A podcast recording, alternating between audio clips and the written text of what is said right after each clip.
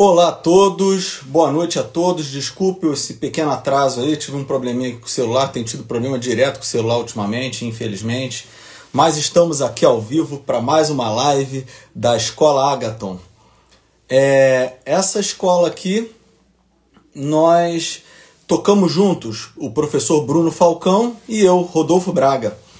É, bom, nós realizamos essa live todas as segundas, quartas e sextas, 9 horas da noite, sempre aqui no Instagram. Segundas-feiras acontece com o professor Bruno Falcão e o professor Rodolfo Braga.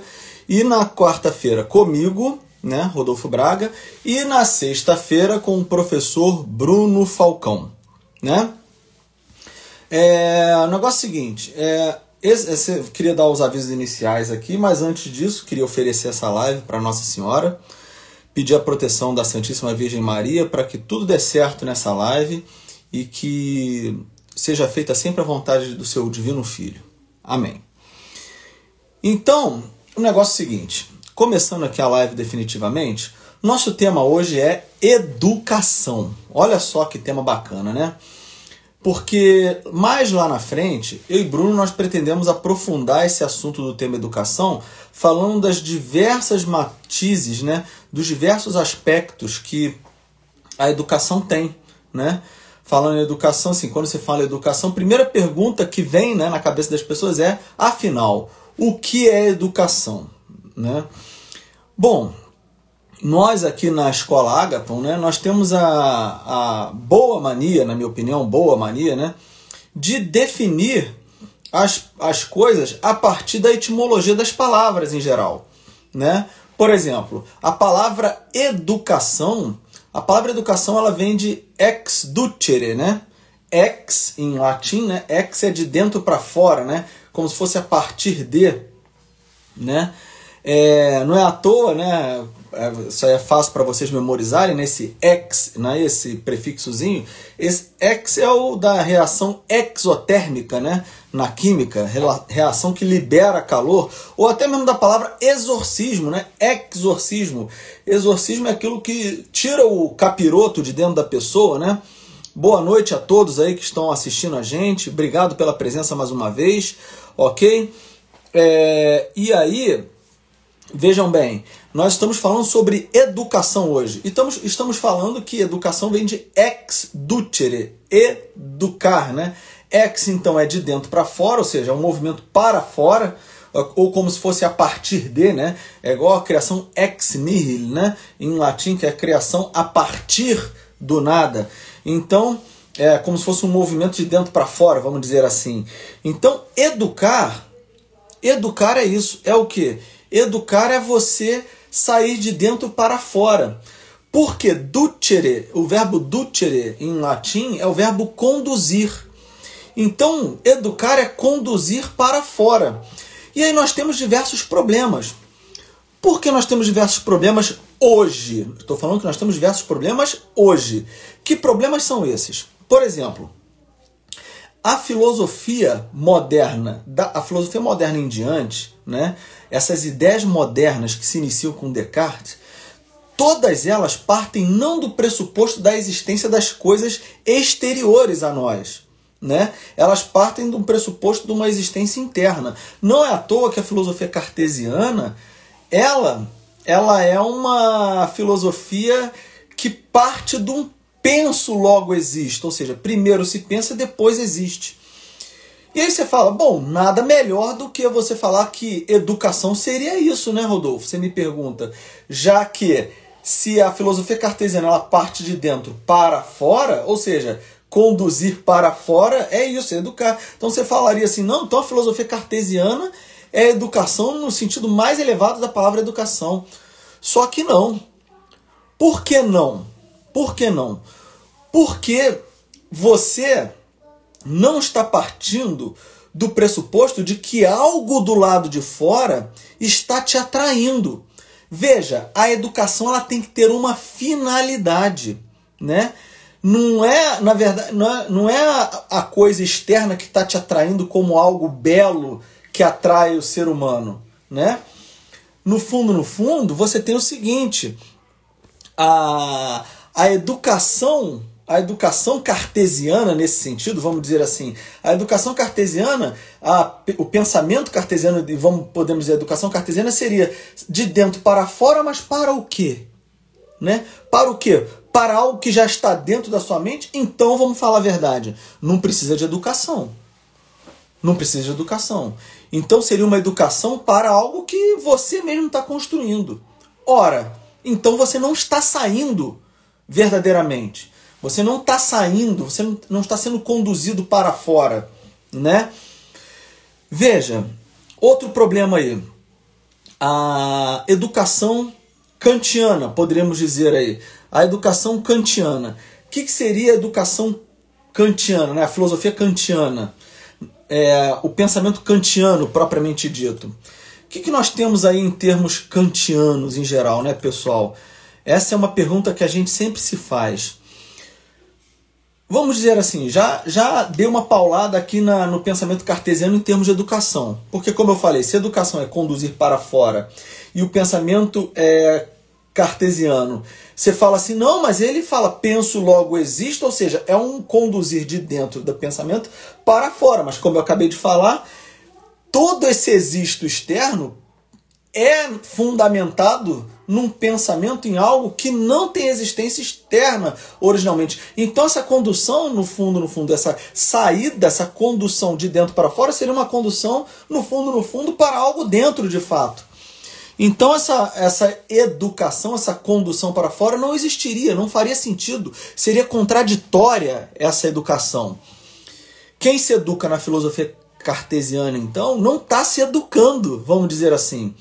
E quem se educa numa filosofia kantiana? Porque aí depois você vai ter o quê? Você vai ter o Descartes, vai, ser, vai ter o David Hume, vai ter ali os, então Descartes os racionalistas, vai ter David Hume os empiristas e vai ter o Kant tentando resolver esse problema. E vamos dizer assim, tudo que vem depois do Kant está fundamentado nisso que é Kant, Hume, Descartes, principalmente. E aí você tem um problema. Por quê? Em Kant nós temos ali os tipos de conhecimento. Quais são esses tipos de conhecimento? Né? Né? Bom, existem duas formas de conhecer a realidade, segundo Kant. Segundo Kant, tá? Segundo Kant, pessoal. Você tem o conhecimento empírico, né? ou seja, conhecimento por meio dos sentidos, e você tem também o conhecimento puro, né? Você tem o conhecimento puro.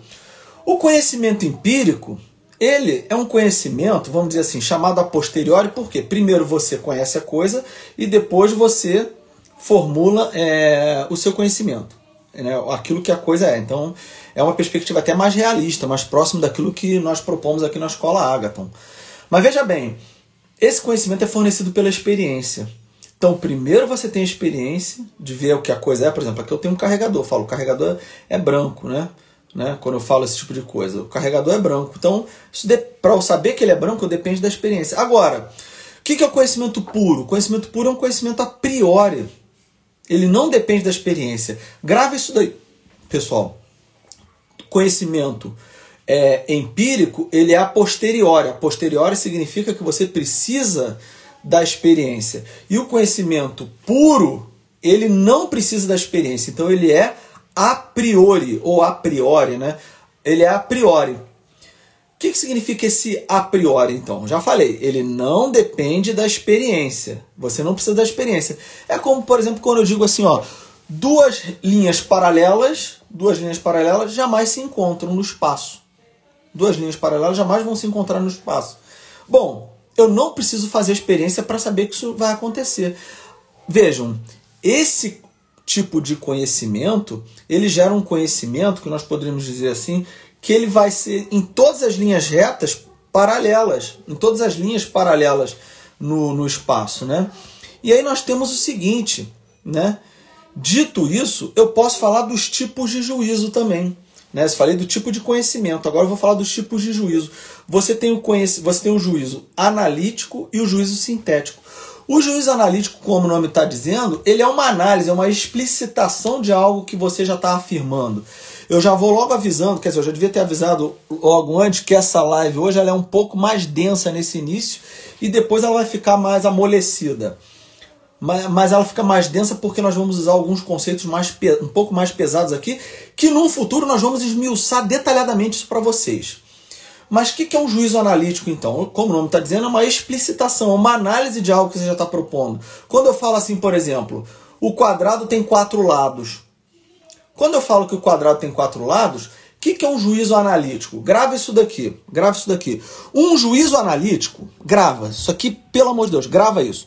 Juízo analítico é um juízo que no sujeito. Juízo é qualquer afirmação, tá, pessoal? Antes de tudo, vamos lá. Juízo é qualquer afirmação.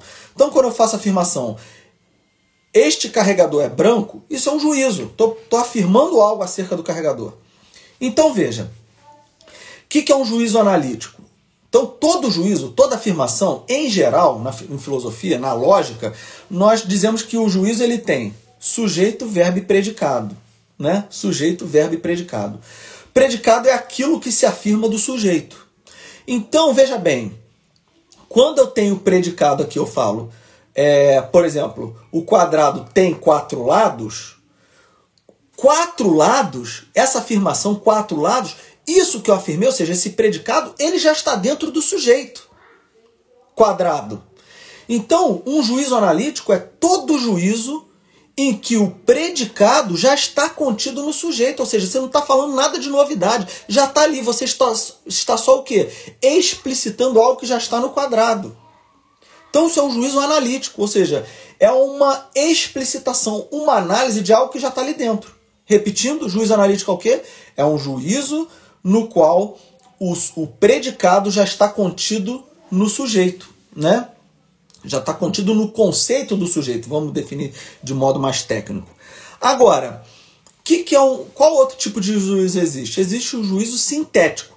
Se o juízo analítico, o predicado está contido no conceito do sujeito, o conceito do predicado está contido no conceito do sujeito, está ali dentro do sujeito, vamos, vamos colocar de modo mais claro assim. O juízo sintético ele, o predicado, não está contido dentro do conceito do sujeito. O predicado não está ali.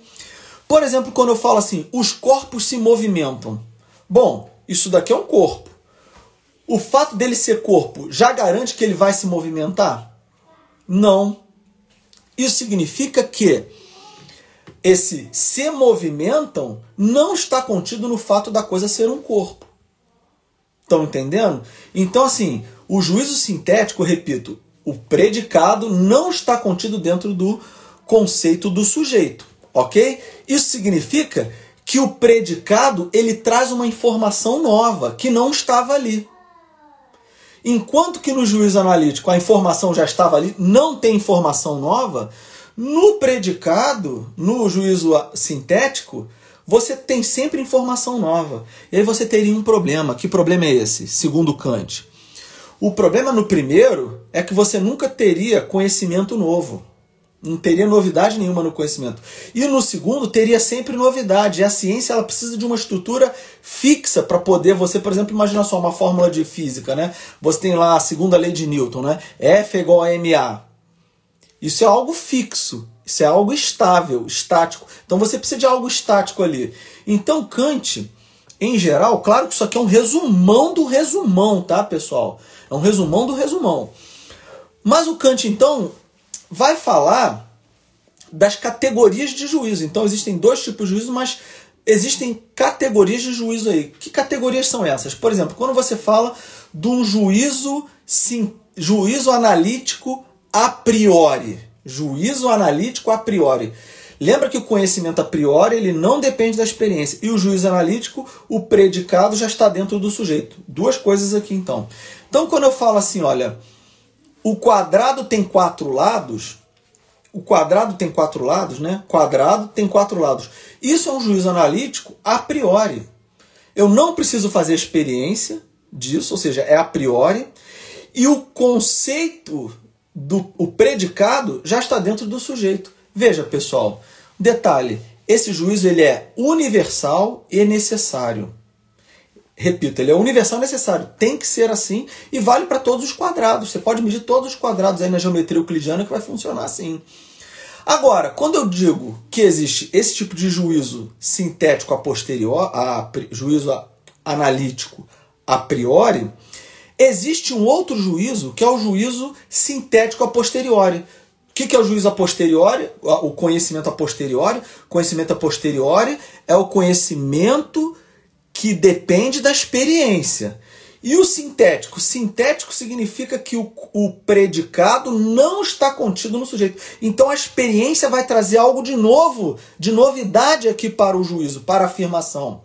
Né? Ele, então veja bem, esse tipo de juízo, esse juízo sintético a posteriori, ele tem uma, ele acrescenta algo de novidade ali. Só que ele tem um problema, ele está limitado ao tempo e espaço ele não tem validade universal necessária. Por exemplo, quando eu falo o carregador é branco, o carregador do celular é branco, quando eu faço essa afirmação, isso vale para esse carregador nesse momento, porque um outro carregador qualquer pode ser verde, amanhã amarelo.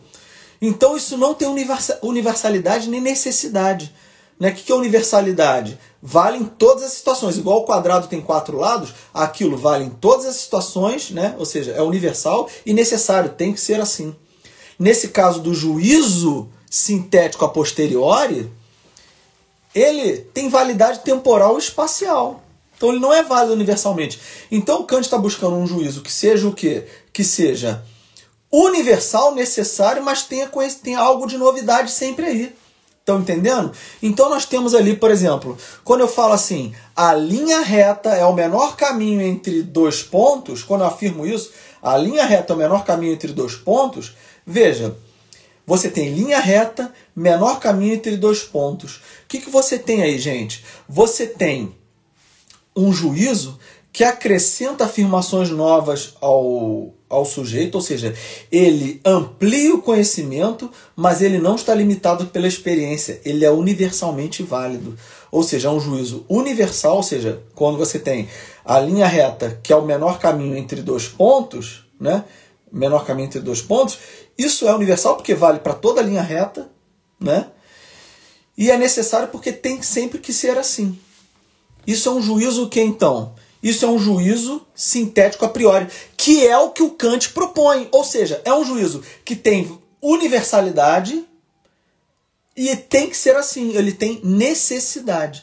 Veja, e aí, nisso, Kant ele parte agora da firma dos juízos, ele vai agora falar da estrutura do sentir e do conhecer. É claro que o conhecimento em geral, pessoal, grava isso, isso vem desde Platão e Aristóteles. Nós temos o que? Matéria e forma. Matéria e forma. Ora, então ele vai falar quais são a forma, ou seja, o que é essa estrutura fixa? Forma é fixo. A matéria é o conteúdo que vai ser preenchido ali, né? Vamos dizer assim, em linhas bem gerais aqui para a gente entender. Um momento eu prometo a vocês que eu e Bruno vamos dar um curso específico sobre isso. Vamos dizer assim, é, é dando um arremate na, na questão, né?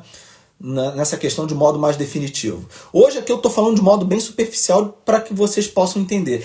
E aí, se você puder depois, ouve de novo essa live, vê de novo essa live, que ela vai estar tá no YouTube, tá? Vai estar tá no Instagram também e vai estar tá no Spotify, no, no Google Podcasts. Enfim, onde, onde você costuma ouvir, ouve isso aqui várias vezes para você, para isso aí entrar bem na, no, na, na, sua capacidade intelectiva, na sua memória, enfim.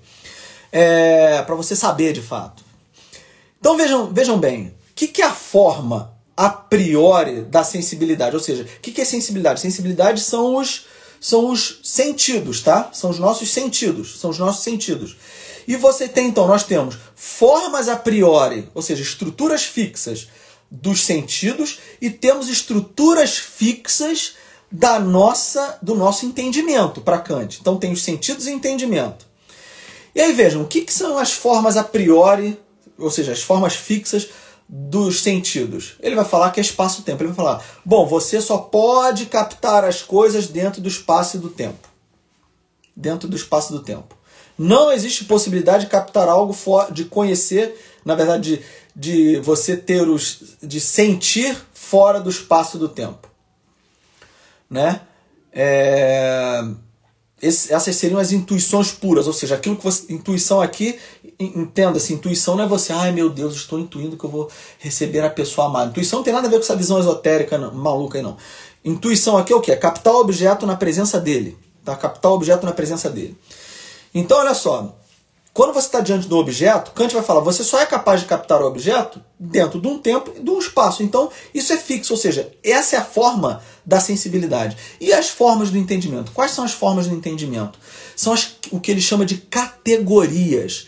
Só que essas categorias, prestem bastante atenção aqui, essas categorias, elas são a priori. O que, que, significa a priori? Elas já são antes de você fazer a experiência. Né? são conceitos puros, vamos dizer assim, em geral.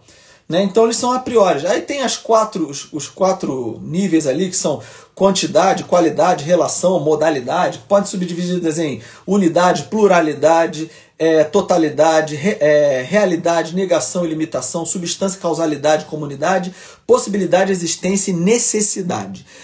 Bom, são essas 12 categorias aí, né?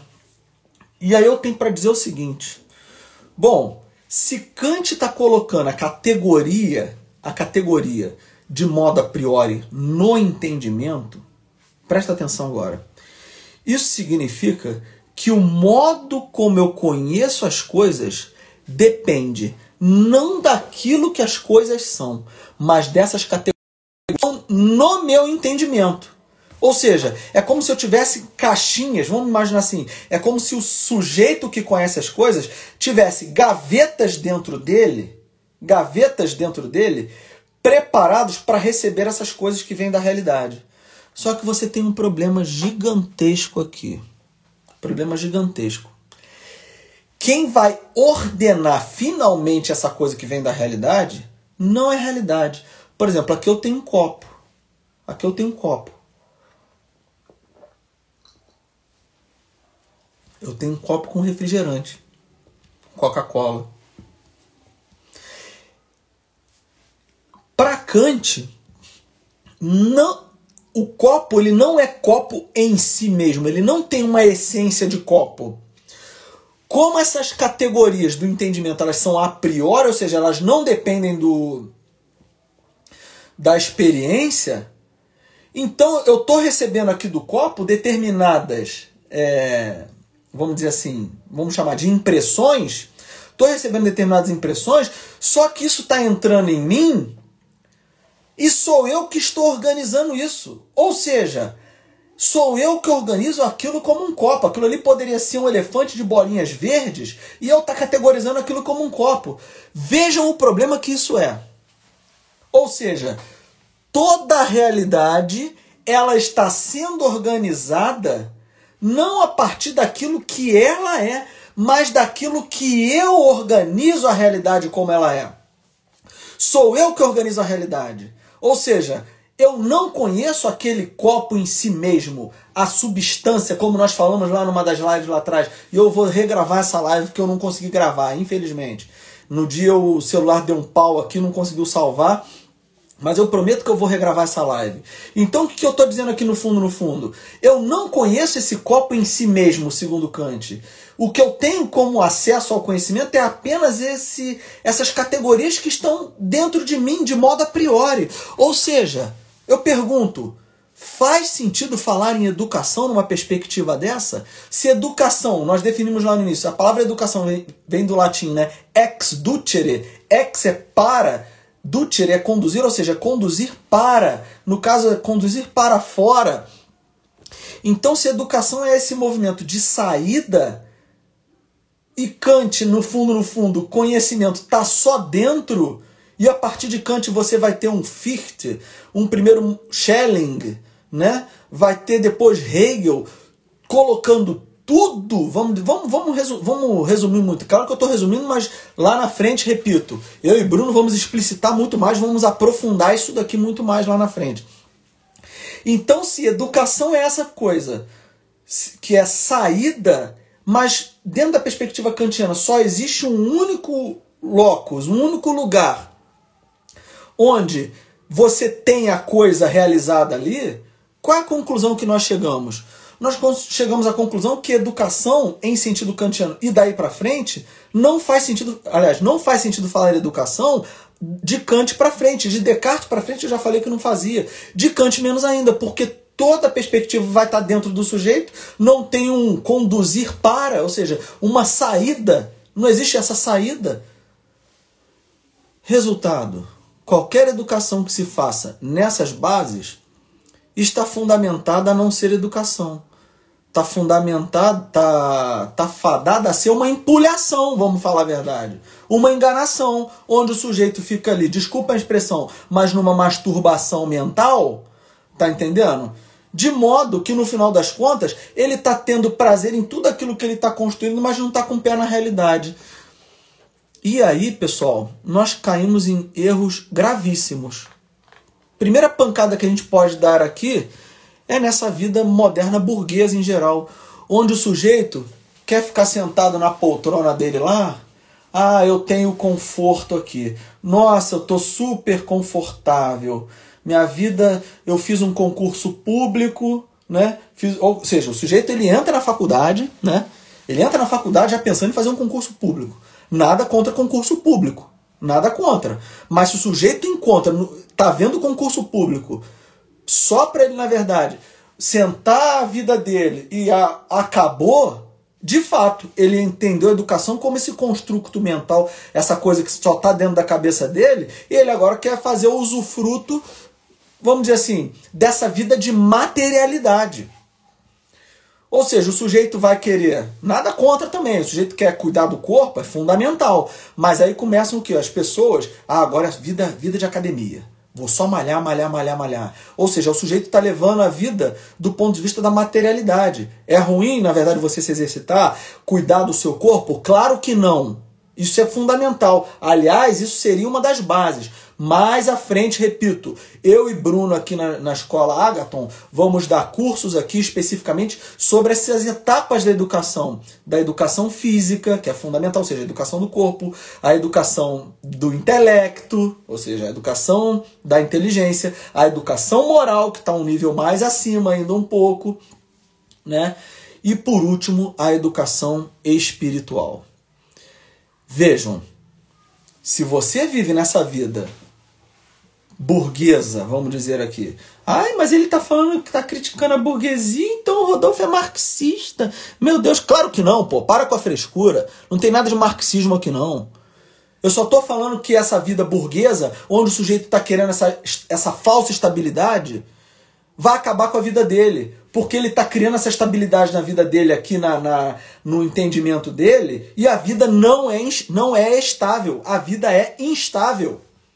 Repito, não estou falando que você não tem que fazer um concurso público. Você pode fazer o concurso público, pode virar funcionário público sem problema, mas você não pode perder de vista que a vida é instável.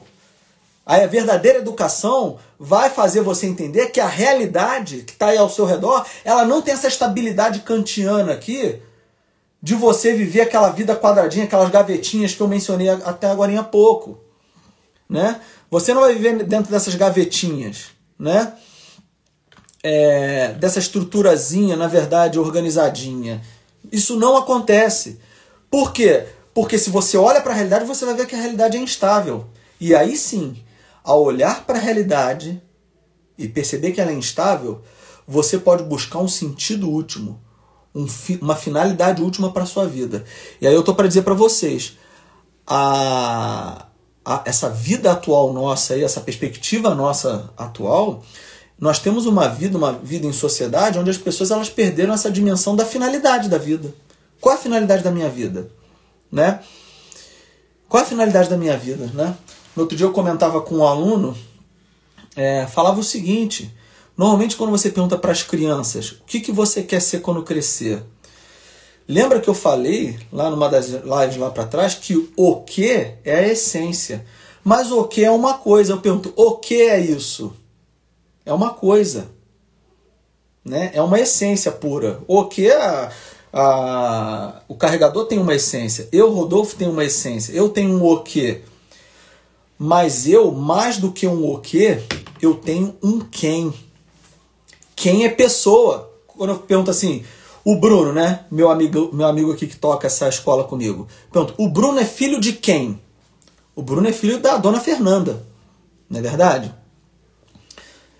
Bruno é filho da dona Fernanda. Né, Fer... é, dona Fernanda, né, Bruno? Então, assim, Bruno é filho da dona Fernanda. Filho de quem? Quem? Ou seja, dona Fernanda é uma pessoa. Ela é uma pessoa. Ela é uma pessoa. Eu, Rodolfo, sou uma pessoa. Então a pergunta lá cedo para as crianças não é o que você quer ser, mas quem você quer ser. Quem você quer ser? Essa pergunta é fundamental. Porque em geral as pessoas querem ser o quê? Ah, eu quero ser engenheiro, né? Ou seja, ela já está coisificada, né? Mas ela não quer ser um quem. Ela não quer ser um quem. Ela não quer ser uma pessoa. Ela não quer ser educada, por exemplo, para ter virtudes. Por isso que eu falei que a educação moral está acima da educação intelectual. Porque a educação moral, a pessoa vai buscar virtudes. Ou seja, eu quero ser uma pessoa corajosa, eu quero ser uma pessoa é, prudente, eu quero ser uma pessoa é, é, temperada, com temperança. Né? Isso tudo faz parte de uma boa educação. Isso tudo faz parte de uma boa educação. É você, desde cedo, olhar para a realidade e perceber o seguinte: olha, educar é você voltar para fora. E no fundo, no fundo, voltar-se para um outro. E aí é onde você tem a dimensão, duas dimensões aqui fundamentais. Aí eu vou encaminhando para o final da nossa live. Você tem duas dimensões fundamentais aqui, que são as seguintes. Você tem a dimensão é, desse do que, do que, e a dimensão do é, quem. E aí o Bernardo Eli pergunta de uma maneira genial ali, a educação no Brasil teria uma visão utilitarista? Ela teria várias dimensões aí, tá, Bernardo? É, a utilitarista é uma delas, tá? A utilitarista certamente é uma delas. E eu vou elencar algumas aqui para você, para você entender que essas todas aparecem no Brasil em geral. A utilitarista certamente é uma delas. Ou seja, o sujeito ele só vê, na verdade, é, valor naquilo que é útil. Ah, vamos educar o sujeito aqui, essa visão tecnicista, né? Vamos educar o sujeito para ele ser um bom engenheiro. Beleza, é um excelente engenheiro, mas é um péssimo pai de família. Trabalha 30 horas por dia, né? Trabalha 30 horas por dia e chega em casa não dá atenção para a esposa, para o filho, faz nada. Ou seja, foi estudou na escola aprender a ser um bom engenheiro. Isso é educação utilitarista, que é um problema. Mas no Brasil, além da educação utilitarista, nós temos essa educação materialista que eu falei antes. O sujeito, na verdade, que fica pensando só o seguinte: ah, eu vou cuidar do meu corpo, essa coisa toda, adquirir habilidades físicas e vou gozar da vida material. Quero ganhar dinheiro para poder aproveitar a vida material. Isso é um problema também, ó. Dois problemas já aí. Nós temos também um terceiro problema, que é educação intelectualista. Não, o sujeito tem que saber tudo de matemática aqui agora. Ele tem que saber, por exemplo, sei lá, que há uma função uma função uma equação, uma função do segundo grau, ela é um f de x que é igual a x ao quadrado mais bx mais c. Ele tem que saber isso, ele tem que saber, por exemplo, se o A é positivo, a, a concavidade da parábola vai ser para cima, se negativo, a concavidade é para baixo. Ele tem que saber, por exemplo, que a, a B é, as raízes são né, menos B mais ou menos a raiz de B ao quadrado, raiz de menos B, é, é, B ao quadrado menos 4AC, tudo isso sobre 2A, ele tem que saber isso tudo. E aí entra um outro aspecto que o Bruno já colocou aí, é a educação revolucionária. E aí eu colocaria tudo isso dentro da perspectiva revolucionária. Mas aquilo que às vezes a gente chama de revolucionário, que é a educação é, marxista, né? uma educação mais coletivista, que vai dissolver o homem na comunidade. Aquele sujeito ali, aquele aluno ali, e aí você muitas vezes é obrigado a dar uma aula mediana para aquele, né, para aquele aluno que tem dificuldade naquela matéria, porque você coloca todos os alunos dentro de uma mesma sala de aula, o processo educacional brasileiro é esse, coloca todo mundo dentro de uma mesma sala de aula, nivelando por idade, e aí o que acontece?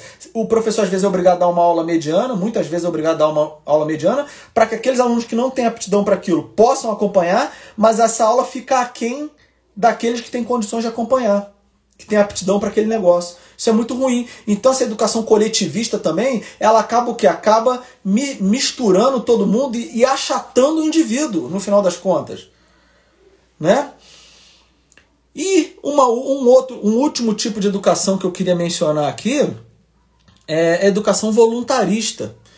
que valoriza a vontade apenas. Não, temos que educar o aluno para que a vontade dele seja feita, né? É... E aí entra aquele, aquele aspecto que todo mundo fala assim: ah, não, estudar tem que, tem que ser prazeroso. Porra nenhuma, estudar não tem que ser prazeroso nada.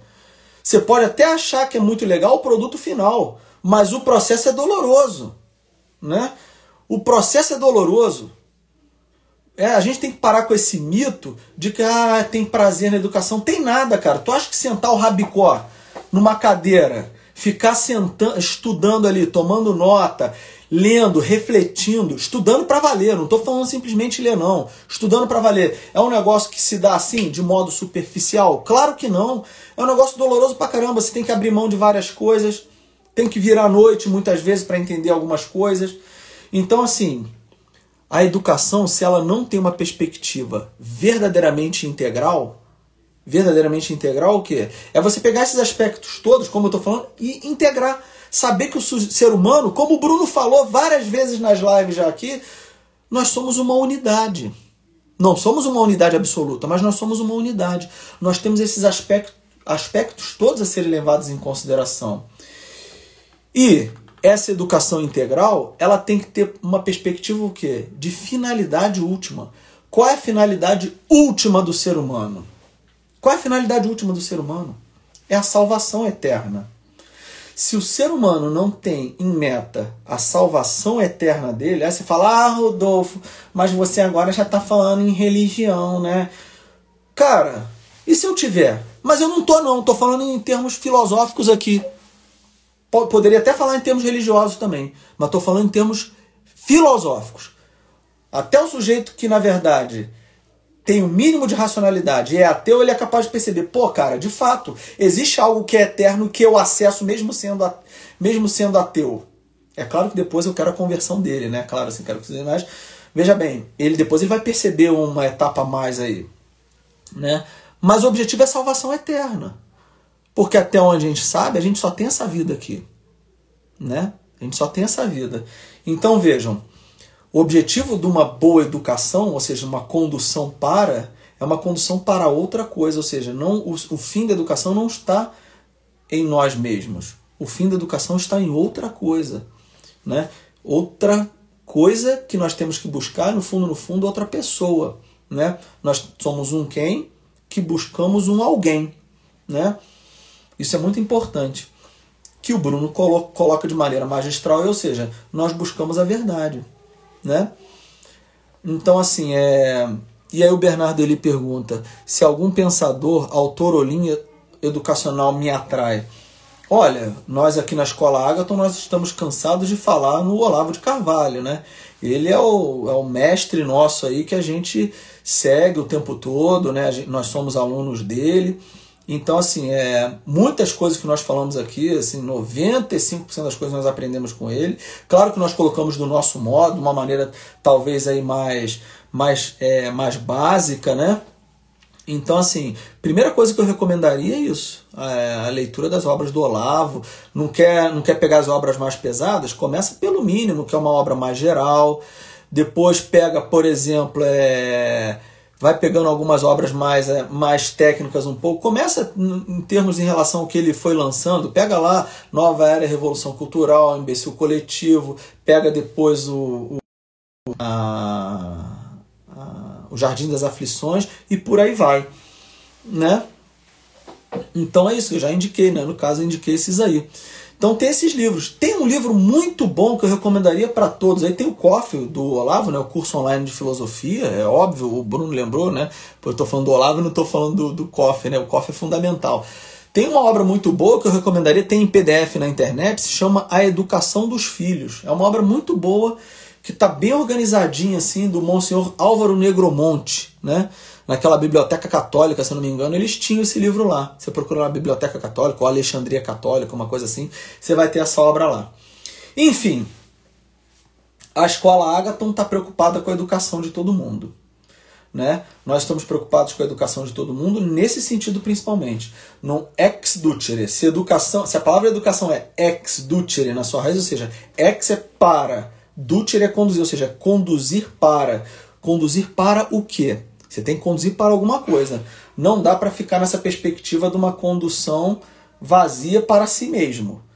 Então veja, a nossa educação é para. Num primeiro momento, a minha educação tem que ser para a minha família. Eu sou pai de família, tenho esposa e três filhos, né? Então assim, a minha educação, o meu processo educacional é esse.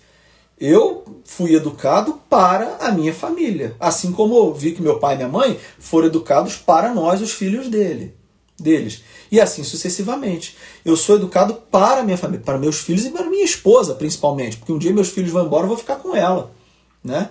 Então assim, esse é o processo educacional. É educar para, para, né? Eu sou um quem que procura um alguém, né? E ele, quem é o, o alguém último segundo o qual eu vou procurar? Né? Ou seja, para quem que eu vou me conduzir? Essa é a educação verdadeira. Eu tenho que buscar essa educação em última instância. Né? Para isso, eu tenho que ir conduzir para essa última coisa aí, essa coisa última, que nós já mencionamos várias vezes aqui. Então é isso, pessoal. Obrigado pela presença de todos. Queria agradecer. Lembrando aí, olha só, segundas, quartas e sextas nós estamos aqui 9 horas da noite, ok? 9 horas da noite, sempre aqui 9 horas. Hoje eu demorei um pouquinho a, a, a começar porque eu peguei o celular da minha esposa aqui para fazer porque o meu celular tá dando pau direto. Desculpem isso daí. Mas aí é demorei um pouquinho aí só. E aí foi o seguinte, então, lembrando, segundas, quartas e sextas, 9 em ponto. A gente começa ali 9 e 1 no máximo. Não passa disso não. 9 e 2 a gente está super atrasado. Então, segundas, quartas e sextas, sextas 9 horas da noite. Né? Segundas, com o Bruno, professor Bruno Falcão, e comigo. Nas quartas, só eu. E nas sextas, só o Bruno. Aguardem novidades aí, tá? Dos cursos que a gente vai lançar, tá? Nós vamos lançar um livretinho aí também o quanto antes. Estamos só esperando passar esse final de ano que a gente está muito atolado, para falar a verdade, tá? Está muito atolado com as nossas vidas é, profissionais, assim, de trabalho, trabalho mesmo, a gente está muito atolado esse final de ano. Mas a gente promete a vocês que em janeiro, com certeza, tem novidades aí para todos, tá? Novidades para vocês degustarem um pouquinho mais da, da nossa escola, desse nosso espaço aí. Muito obrigado a todos, tá bom, pessoal? Espero que vocês possam ouvir. A parte do Kant, eu repito, ela é meio ácida. Mas se você ouvir essa parte algumas vezes, você vai entender o que eu estou querendo dizer. E se você tiver dúvida, escreva para nós ali na, no Instagram, tá? É só escrever no Instagram lá. Tá bom, pessoal? Muito obrigado a todos. Pode fazer, podem fazer as perguntas lá que na medida do possível a gente responde. Se a gente não responder diretamente para você no, no direct lá, a gente vai fazer uma live em função disso. Por exemplo, a aula da semana passada, quarta-feira passada, foi uma pergunta que mandaram pra gente. O Thiago Klein mandou pra gente. Eu peguei e fiz. O Bruno também faz assim. Tá bom? Muito obrigado a todos pela presença. Fiquem com Deus. Deus abençoe vocês. Salve Maria.